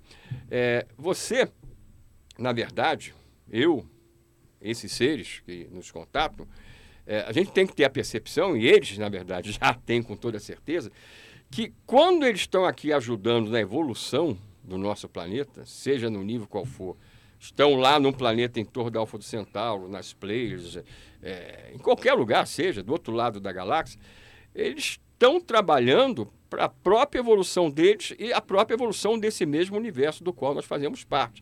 Então, nós seríamos, no, no final dessa história toda, como individualizações ou células dessa consciência maior, que evidentemente não tem nada de material, como a gente entende matéria, que na verdade é responsável pela própria materialização desse universo que nós podemos olhar e medir que na verdade é uma, uma consequência de algo muito mais profundo. Nós, né? nós buscamos Deus em dois lugares, será? Uhum. É, com certeza. Né? É. Porque isso pode ser uma lembrança dos deuses também, é. né? daquilo é. chamado de Deus. Quer dizer, um dia trovejou, estava lá o homem da caverna olhando Deus, né? Certo. Ele não entende, né? Deus. Né? É. Se fosse um, um pum também de um, de um elefante da época, de um qual é que era o nome do, do Mamute. mamute. Se fosse um, um pum de mamute, também seria Deus, porque ele não compreendia certo. a saída dos gases, a não ser que ele mesmo fizesse isso. E, obviamente, fazia. Então, é, Deus nasce ali. Né? Porque a nossa consciência de Deus vem, vem com o desenvolvimento humano, desenvolvimento é, é, é, espiritual, né? quando a gente vai se aperfeiçoando né? o nosso conhecimento. Que não precisa ser um Deus materializado não é sobre isso, né? Certo. Eu creio num Criador que criou os ETs, que criou nós que somos ETs para eles também, é, né? É. O ET depende do lado do espelho que é. você está, né? Se você está de cá ou você está dentro. Né? É, é, tudo uma coisa só. É só um reflexo, do, dois lados da mesma moeda. Nós, nós, nós continuamos é, é, desde sempre e vamos seguir ainda muito tempo em busca desse Deus, né? E esse Deus pode ser simplesmente uma, uma algo inconsciente né, humano dessa busca por esses seres também. Esses seres que não necessariamente precisem ter forma, não necessariamente, porque se fala muito sobre a, a, a espaçonaves, discos voadores, e isso, aquele grande charuto que apresentou não sei onde, de repente estão aí lascados no universo, fizeram com o planeta deles igual nós fizemos, estão fazendo com o nosso, acabando com ele, né?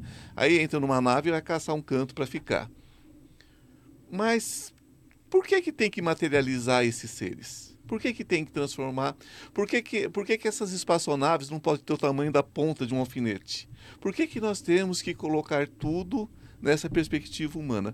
O que me incomoda um pouco, o que me incomoda um pouco é transformar tudo uma visão humanoide, tem que ter uma, uma aparência mais ou menos humana.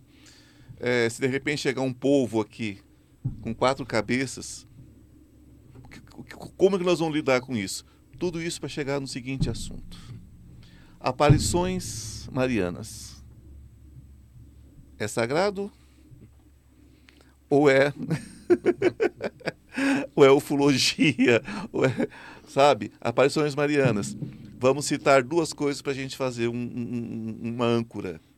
Vamos, vamos voltar na, na, quando, na, na anunciação de Maria qual é a definição? Ela, ela tem, ela desmaia de horror ao ver o anjo.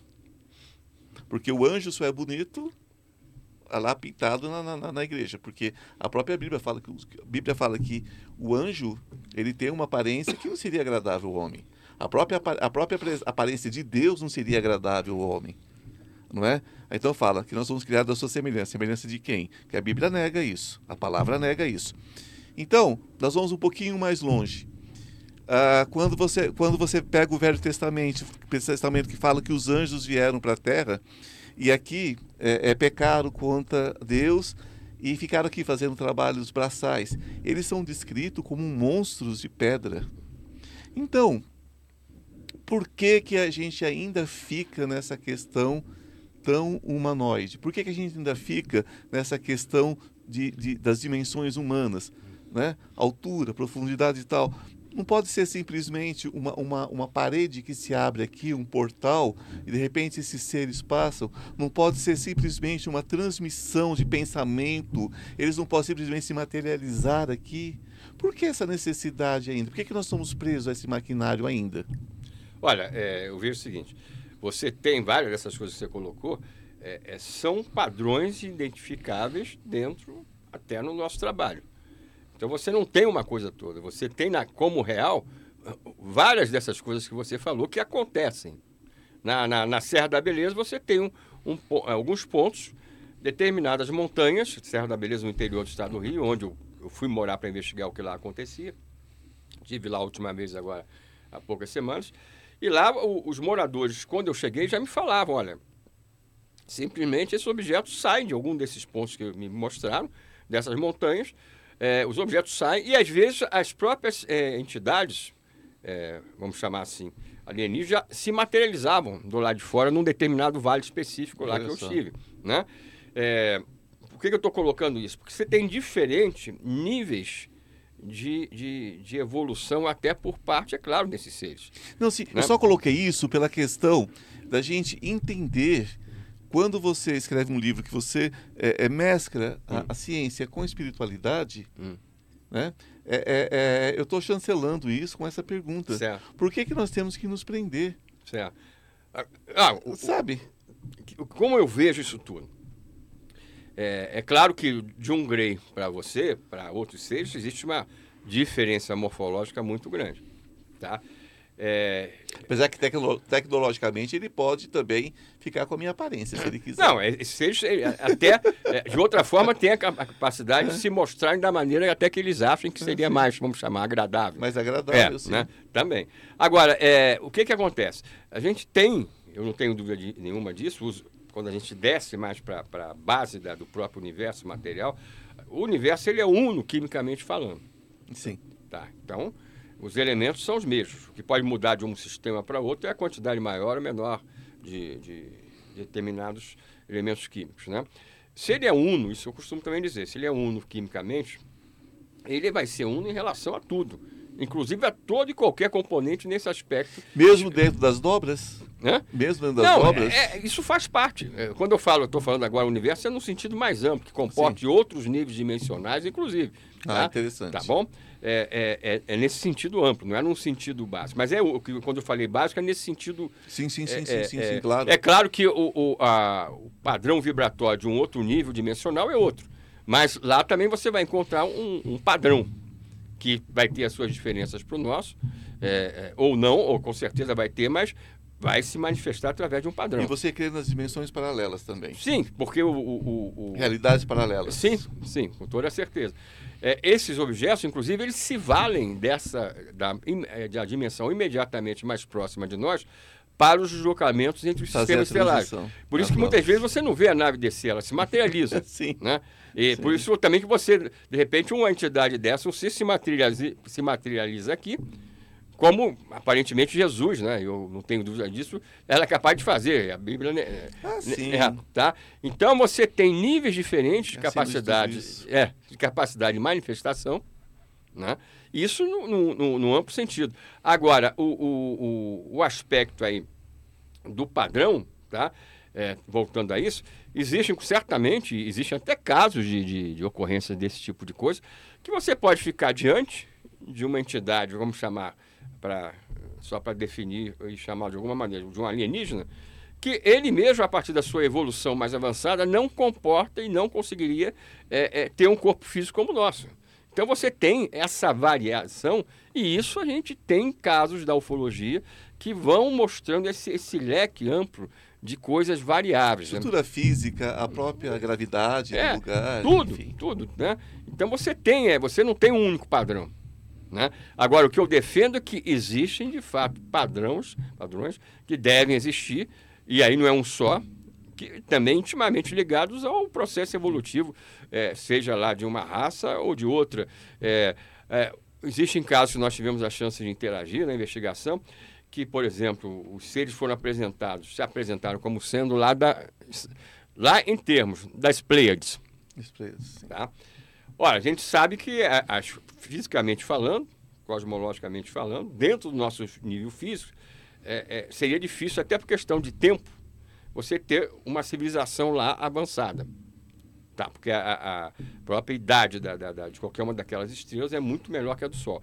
E, e as condições lá não seriam no nível físico favorável. Só que cada um desses seres que se diz hoje está vindo de lá, porque eles falam que não nasceram lá, eles colonizaram alguns mundos lá. Eles falam o quê? Que se a gente for até lá, com o nosso instrumental, se pudesse ir, não ia haver nada.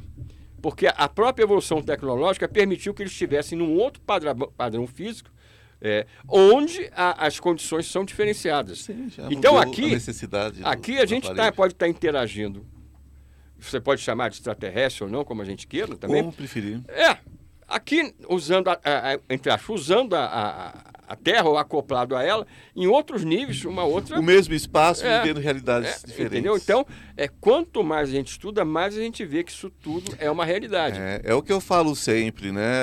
Somos todos aprendizes, todos os Certo. dias aprendendo uma coisa, aprendemos tanta coisa aqui já hoje com, com as suas explicações. Isso é fantástico. Eu, eu pergunto às vezes a respeito de forma, tamanho, espaço, essas coisas, porque eu passei por uma experiência incrível. Você conhece Carminha Levi? Não, estou perguntando. Carminha não. Levi é uma, é uma senhora, uma psicóloga, eu acho que ainda está entre nós, e ela é a presidente da Pageia. Hum. Ela é uma xamã maravilhosa que viajou o mundo todo, e eu fui aluno dela, na, tanto aqui na Pageia em São Paulo, quanto na Unipaz em Brasília, que lá eu fiz transpessoal e fiz o curso de formação em xamanismo. Então, eh, nós fazíamos várias viagens e eu estive num lugar chamado Santo Tomé das Letras, que perto todo mundo Certo. conhece, e tinha um, um ritual à noite que nós íamos para o meio de uma mata, nós dávamos os braços assim, como se fizesse um, um cercadinho, e nós descíamos a cabeça juntos, olhando para o chão, para a terra. Passado ali uns dois minutinhos de concentração, saíam umas luzes azuis, mais azul que minha camisa, Hum. e ficava voando dentro daquele círculo, como se fossem abelhas. E fazia um barulhinho, como se fosse um zumbidinho. Aí chegava uma certa hora, ela Hum. e sumia. Certo. Eu vi, eu fiz esse ritual três vezes, né? Então, é, dentro do campo da ciência, inexplicável. Certo. Se eu tivesse visto lá no fundo, lá brilhando na Terra, poderia ser algum tipo de micróbio, uma bactéria, alguma coisa que tivesse fosforescência, né? Certo. certo. Ok. Mas é, é, se ela se deslocou. Se deslocava Certo. e ficava dentro daquele círculo. Então eu vi ali né, alguma coisa que mais tarde eu expliquei como ah, algum tipo de, de, de- de seres ali. Certo. Tá? Não sei se eram milhões de seres dentro de cada cápsula daquela. Certo. Não sei se era uma cápsula eh, eh, de reconhecimento, eu não sei o que era, mas era diferente.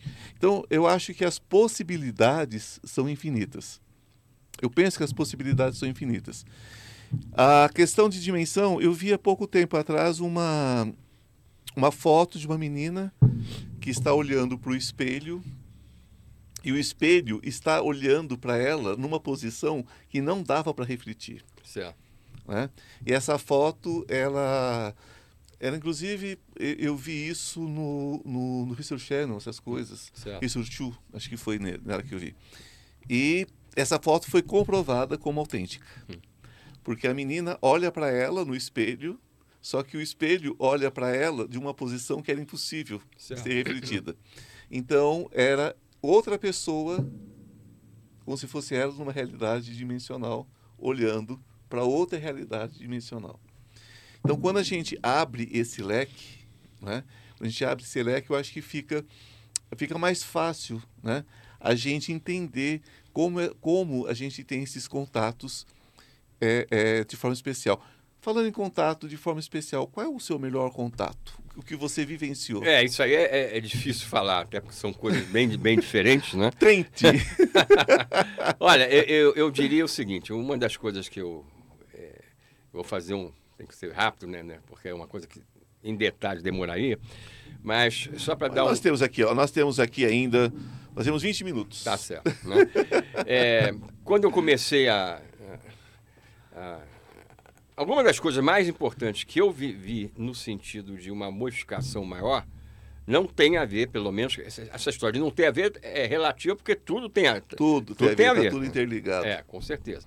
Mas naquela visão superficial não teria a ver. É uma- um outro tipo de coisa. Mas na verdade é interativa, com certeza.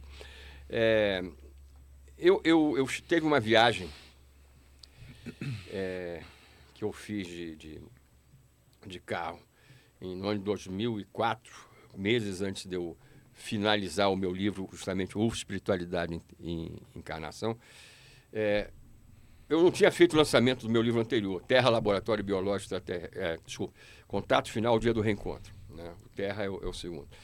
Eu não tinha feito em BH, Belo Horizonte. Você não trouxe nenhum livro mostrando? Eu, eu, eu, como eu estou sempre voando, é, é, a próxima vez eu prometo que eu, que eu, é, que eu trago. um livro aqui é. para a gente mostrar para as pessoas. A, a, a, minha editora aqui, é, que em Limeira, está mandando novos é exemplares para mim. Até porque ia precisar mesmo, né? Agora. Né? O que, que eu estava colocando? O... Então, é, é, eu tinha que fazer o lançamento desse livro de maneira tardia em BH, fui.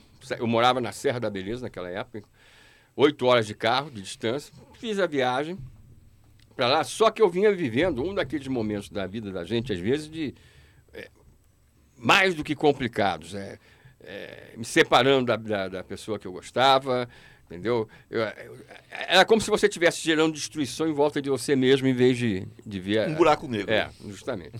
então, na noite anterior, já não tinha praticamente dormido, fiz a viagem oito horas, fiz o evento lá na boa. Quando eu falo é, o que acontece, você acaba se despindo até dos problemas, porque você se envolve com esse outro lado da, das coisas, né? Então, eu terminei lá minha palestra em BH, 11 horas da noite, e achei que estava pronto para voltar fazia mais oito horas sem dormir para chegar em casa. E aí peguei a estrada, noite fechada, chovendo, a estrada era muito, é muito, na época era muito ruim, tá, em grande parte. Então, enquanto tinha problema assim, Sim. perceptivo, perceptivamente, eu, o sono não veio. Logo depois que eu cheguei, tipo, na área que a coisa parecia ser tranquila, aí entrei num retão lá, numa, numa estrada que é até chamada Estrada da Morte, é uma das estradas da morte do país, que liga a BR-040 a, a Dutra, né? E quando eu cheguei num retão, já tipo duas horas da manhã, eu, eu simplesmente apaguei no carro. Assim. Apaguei, mas coisa assim muito rápido. Tipo, dois segundos depois eu acordei com a mão do mesmo jeito no retão. Felizmente não vinha nada do outro lado. E aí eu estava tão mal, eu não tenho é, nenhum tipo de é, preocupação de me expor, como o tipo de coisa que eu vou falar agora. Eu nunca tive, até para as pessoas poderem entender claro, como as coisas claro, acontecem. Né? né? É, aí, eu, quando eu me vi naquela situação e, e, acordando dois segundos depois, aproximadamente, eu, o primeiro pensamento que veio na minha mente foi o seguinte: se tudo tivesse terminado agora, não tinha sido perdido muita coisa, por incrível que possa parecer isso. Você vê o estado que eu estava. Aí me, me recompus mentalmente e segui viagem. Essa hora na estrada era difícil achar um lugar para parar. Parei finalmente, tipo, mais de uma hora depois, num, num grande posto. Tomei Coca-Cola, comi batata frita, levantar a pressão, aí segui. Quando eu estava a dois quilômetros só de casa, lá na região da Serra, aí eu apaguei de vez. Mas acabei, apaguei de vez tão forte que eu só fui acordar quando o carro, o carro bateu. É, é, é, de um lado era o abismo. Toda vez que eu passo na atualidade lá, eu vejo. Do lado era o abismo. E do outro, e do outro era a montanha cortada. O carro, as duas rodas, era um gol na época, 2004, como eu falei no início. O, o, as duas rodas do lado esquerdo, elas entraram, não sei como, dentro de uma canaleta de, de recolhimento e contenção da água que vinha do morro. Então o carro ficou preso como se fosse num trilho. Mas ele subiu ali, começou a se arrastar, eu continuava apagado. Eu só acordei quando o, o retrovisor esquerdo, lá de fora, bateu Pegou. na parte da, da montanha e foi a única coisa do carro que foi destruída. Aí eu acordei, logo depois pessoas conhecidas minhas passaram por lá, já era um amanhecer, é, tiraram o carro daquela trilha, cheguei em casa, e aí é que começa a acontecer a, a, a coisa fundamental que fez eu, eu, finalizar esse livro de uma maneira que eu não esperava, isso, que já estava começando, da, ufologia, ufo, espiritualidade reencarnação. Na hora que eu entrei em casa, minha mãe logo falou para mim o seguinte: olha, não sei o que você acredita, a minha família nunca teve uma ligação mais íntima nesse aspecto da minha vida, apesar de me acompanhar. E ela disse para mim o seguinte: olha, não sei em que, que você acredita, mas você sabe que você dormiu duas vezes e está aqui inteiro, na, numa viagem, né? É, você deve agradecer, então, a quem de direito que você achar. E na hora que ela falou isso, não fez ainda o menor sentido. Tamanha é a, a minha falta de percepção. Aí logo depois que começa, isso aconteceu ao longo de, de dois dias para frente, naquele mesmo dia ainda. Eu começo a sentir presenças de um tipo, vamos chamar assim, mais insistentes, mais insistente. Eu já tinha tido percepção desse tipo, mas num nível assim muito. Aquela coisa alguém está olhando. É, é, é, é, é, havia determinado tipo de manifestação emocional da minha parte, que eu, frente a isso que eu não, não tinha é, interagido com isso. E começaram a vir aqueles lampejos, aqueles flashes de, de, de, de ideias do que eu, que eu tinha que começar a falar publicamente desse lado mais transcendente, a ligação espiritual e tudo mais. Sim. Resumindo bem a história, né? eu, dia depois, começo a contatar os meus amigos, participar dos meus eventos e marquei, né? Marquei com um desses amigos, que era muito chegado, na cidade do Rio, eu não morava lá nessa época. E aí é, a gente foi encontrar um outro amigo, é, que também defendia, era biólogo, defendia a origem não terrestre da humanidade. É, pulando os pedacinhos, mas aí fomos nos encontrar num bar. Eu, até vou falar o, o, os nomes, Renato Travasso e o Orlando Barbosa, que é quem ainda faltava eu falar. E cheguei lá num bar, ele insistiu para que fosse num bar lá na Tijuca. Eu não queria falar dessas coisas num bar, mas. Não, ele... por que não? É, mas tudo bem, mas ele. Bar é bom. É, ele, é tudo bem, mas ele frequentava. E se o garçom for ET, melhor ainda. É, resultado da história. Quase isso. o que, que aconteceu, Ivan?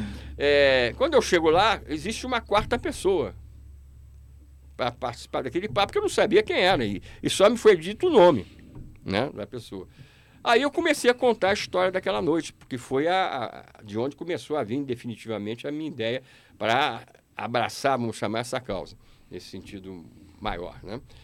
E aí quando eu comecei, eu narrei a primeira primeiro momento que eu dormi. Eu quando eu terminei de, lá, de narrar a primeira história, aqueles dois segundos de, de adormecimento, esse cara que eu não sabia até o momento quem era, aí fez assim com a mão, ele estava do outro lado uma mesa quadradinha, né? Ele fez assim para eu parar e ele disse, ó, mas não foi só essa hora que você dormiu nessa viagem. né? Aí o, o, Renato, que já conhecia a história, né? É, que eu tinha ficado hospedado na casa dele, também na Tijuca, aí ele arregalou os olhos, aí o cara começou a falar, olha, resumindo minha história, ele, ele disse o seguinte, que aquele tipo de, de propensão que eu estava revelando já no papo no início, de começar a falar da conexão com a espiritualidade, disso tudo, é, era realmente o que eu tinha que fazer. E aí ele disse, a, é, aí, aí, ele passou logo para descrever em detalhes a segunda dormida. O, o abismo lá direito, onde, como o carro ficou parado e tudo mais. E aí ele chegou para mim e falou o seguinte: ó, você foi poupado naquela noite por quem te acompanha. E um desses está aqui agora, no outro nível. Tipo, se comunicando com, comigo para te passar isso. Então, siga em frente. Aí, aí começa a coisa acontecer para que esse livro chegasse ao final que ele chegou. Dessa interação, interação da ufologia com a, com a espiritualidade, com o processo encarnatório e tudo mais. Isso é, aconteceu depois, né? É, depois daquilo que eu ia contar antes, que é uma coisa, é, é, é vamos dizer assim, teve o seu aspecto físico, foi quando eu fiquei meia hora no início da pesquisa da Serra, da Beleza, em 84. Quando eu comecei a tentar fotografar, o fenômeno sumiu. Sim. O fenômeno sumiu como tinha acontecido com o exército que tinha chegado lá antes de mim. É, aparições quase que diárias. De repente, eu tento começar. Mas você viu, o fato é que você viu. É, não, já tinha visto antes, eu, eu, desde 82, os objetos. Mas quando eu comecei a tentar fotografar ainda em 82, ou o fenômeno aparecia, não acontecia, ou era tão longe, tão rápido que não, em 84 eu já tinha até vendido a filmadora. Eles estão ficando mais abusados? É. Parece que eles não estão fazendo questão de se esconder é, ou, é, é. ou, tem muita tecnologia. Eu, eu, entendo o seguinte, que em determinados lugares que eles possam ter um interesse particular, eles não... Isso às vezes não, não é o, o do interesse. Quando eles aparecem em uma grande cidade, é mais para todo mundo ver, vamos chamar assim. Mas resumindo bem a história, o que aconteceu? O ponto que eu quero chegar do início desse Sim. processo, dentro da minha parte da pesquisa mesmo, dessa conexão. E aí, é, já, já chegamos no carnaval de 84, chuva após chuva no, durante todos os dias. No penúltimo dia da nossa estada lá, que foi de cinco na Serra, eu mais três pessoas. É, duas delas já estavam dormindo, numa outra barraca. Eu na varanda da minha barraca principal, né, do acampamento, junto com outro rapaz chamado Jorge Alberto. Aí eu coloquei para ele o seguinte: ó, se é pelas nossas tentativas insistentes de documentar os fenômenos aqui, a partir de agora eu estou guardando a máquina e Vocês podem aparecer aí para fazer o que quiserem, que tem que fazer, independente aqui do, desse nosso interesse que está sendo, é, é, vamos dizer assim, é, esquecido. Eu falei isso, eram mais ou menos 5 para as 10, ou 4 para as 10. Às 10 horas surgiram dois objetos do nevoeiro, o tempo estava fechado, como eu falei. É, um parou na nossa frente, na entrada da, da, da é, quase bem perto da porteira da Qual fazenda. o tamanho do objeto? Ah, é- era visto de onde nós estávamos, onde ele chegou, tinha mais ou menos um terço do tamanho da lua cheia, né? Um terço do tamanho da lua cheia aparentemente no céu. O segundo começou a orbitar o primeiro. Ok. É, o primeiro não variava de brilho, não variava é, é de luminosidade. O segundo girava em torno, de repente se transformava numa cachoeira de luz, aquilo se elevava, formava novamente o objeto esférico e outros. Isso durou 15 minutos. Aí esse que girava e apresentava esse fenômeno sumiu. Né? Eu e esse rapaz, a gente não conversava, a gente não acordou os outros dois. Né? Ah, Quando o primeiro, o, o que girava, sumiu, eu falei para ele, vou, assim, vou sinalizar, que a gente sempre sinalizava quando via alguma coisa. Eu sinalizei o objeto que não tinha mudado nada desde o aparecimento e parar ali, ele quase sumiu e respondeu. A gente ah, observou isso ainda durante uns 15 minutos, praticamente. Quando o objeto sumiu, nós fomos dormir sem conversar, sem nada. Esse rapaz nunca mais quis voltar lá, na- na- nesse local. E aí, bom, né? é, eu realmente deixei de tentar documentar, até que, é, em- isso foi em 84, como eu falei, em 88, começou uma onda de aparições tão grande, e eu tive aquela, aquele toque, sei lá de onde, ou aquela percepção, intuição, comprei uma máquina ainda mais adequada, russa, para esse tipo de trabalho, né? E eu já tinha aquela convicção que alguma coisa tinha mudado, que eu ia começar a fotografar, e isso começou a acontecer. Mas mais do que isso, quando eu apertava o obturador, para fazer as fotos com exposição prolongada, prolongada. Se o objeto estava passando horizontal, ele subia, descia, apagava para acender mais na frente, isso tudo na mesma chapa. Quando você revelasse, estava tudo aquilo. Ou seja, é, é, nós começamos né, a trabalhar com esse outro lado é, em cima de coisas que tinham um aspecto físico inicial, mas que mostravam essa, essa conexão. Um amigo meu do passado, é, é, hoje saudoso, infelizmente, desde o ano passado também, é, ele chegou certa vez frente a um ser desse, Sim. ele fez aquela pergunta, de onde você vem? Aí a resposta é, é, curta e grossa, entre aspas, foi o seguinte, eu não sei da onde, eu não sei aonde você termina e eu começo, então não tem sentido isso. Ou seja, a gente tem que perceber no final de toda essa história que é, é, nós somos um, não como uma teoria, mas na realidade em relação a tudo. a tudo. Só para só colocar uma observaçãozinha, eu tinha um grupo de amigos nos anos 90 e eu nunca fui, nunca fiz parte de, mas vem corroborar com esse assunto. Eles faziam uma tipo de uma mentalização, uma oração, e eles faziam um acordo do dia que haveria a aparição, Hum. e eles eram comunicados onde, iam, onde ia aparecer, que hora, tudo mais. Então eles faziam um círculo Certo, e a, certo. chegava no meio e se apresentava para eles. Então, quando eu vi essa história, eu falei, gente, mas eles não têm nada para fazer, mas não? Fica esperando vocês combinar com Certo. ele o dia que eles vão vir. Mas aí, agora, voltando atrás, né, e ouvindo você, olha a ligação espiritual. Certo, Porque é uma conexão mental, então. certo. Então, independente deles estarem ali ou não, eles podem se materializar ali de uma forma até espiritual também, né? Sim, sim. Aí nós vamos entrar nas, nas aparições marianas tal, que esse é um assunto que vai ficar, evidentemente, para uma próxima vinda sua, Certo. que eu quero conversar com você sobre os deuses astronautas. Certo. Nós vamos entrar pelo Egito, vamos entrar por outras questões. Perfeito. Tá feito o convite? Tá aceito o Tá- convite? Tá, aceito, vai ser um prazer, né? E nós vamos conversar sobre o Egito, vamos conversar sobre várias culturas, né? onde ah, é, é- é muito clara essa manifestação. Eu quero te dizer que eu achei maravilhoso o nosso bate-papo. Quero te agradecer muito e quero que você deixe o seu contato para que eh, todos ouçam e possa te encontrar. Perfeito. É, eu- normalmente eu dou sempre o meu WhatsApp, Sim, que é um contato para os meus seminários, conferências, para as pessoas passarem a ser cadastradas e receberem, né? Dos meus livros também, as pessoas podem comprar o, o livro autografado e receber pelo correio registrado. Inclusive o último, que é específico das descobertas da NASA em Marte, que ela progressivamente está começando a soltar sobre vida no passado, vida no presente, ruína de uma antiga civilização, por exemplo. O DDD do WhatsApp é 21 e o número é 995 84 1014. Repetindo? DDD 21 21 995 995 84 84 10 10 14. 14, Rio de Janeiro. Rio de Janeiro, né? Que maravilha. Olha, é, é, meu amigo, foi assim um prazer imenso estar com você. Você realmente é tudo aquilo que eu imaginei que você era. Gente, eu falei aqui, né, com o Marco Antônio Petiti, que de pequeno não tem nada, né? É, é um monstro de conhecimento, trouxe pra gente, compartilhou. E aí, vocês gostaram? Deixa uma, observaçãozinha, né? Deixa lá um comentário. É tão importante, gente. Se vocês não estão ainda inscritos no canal, se inscrevam no canal. E se você gostou bastante, né?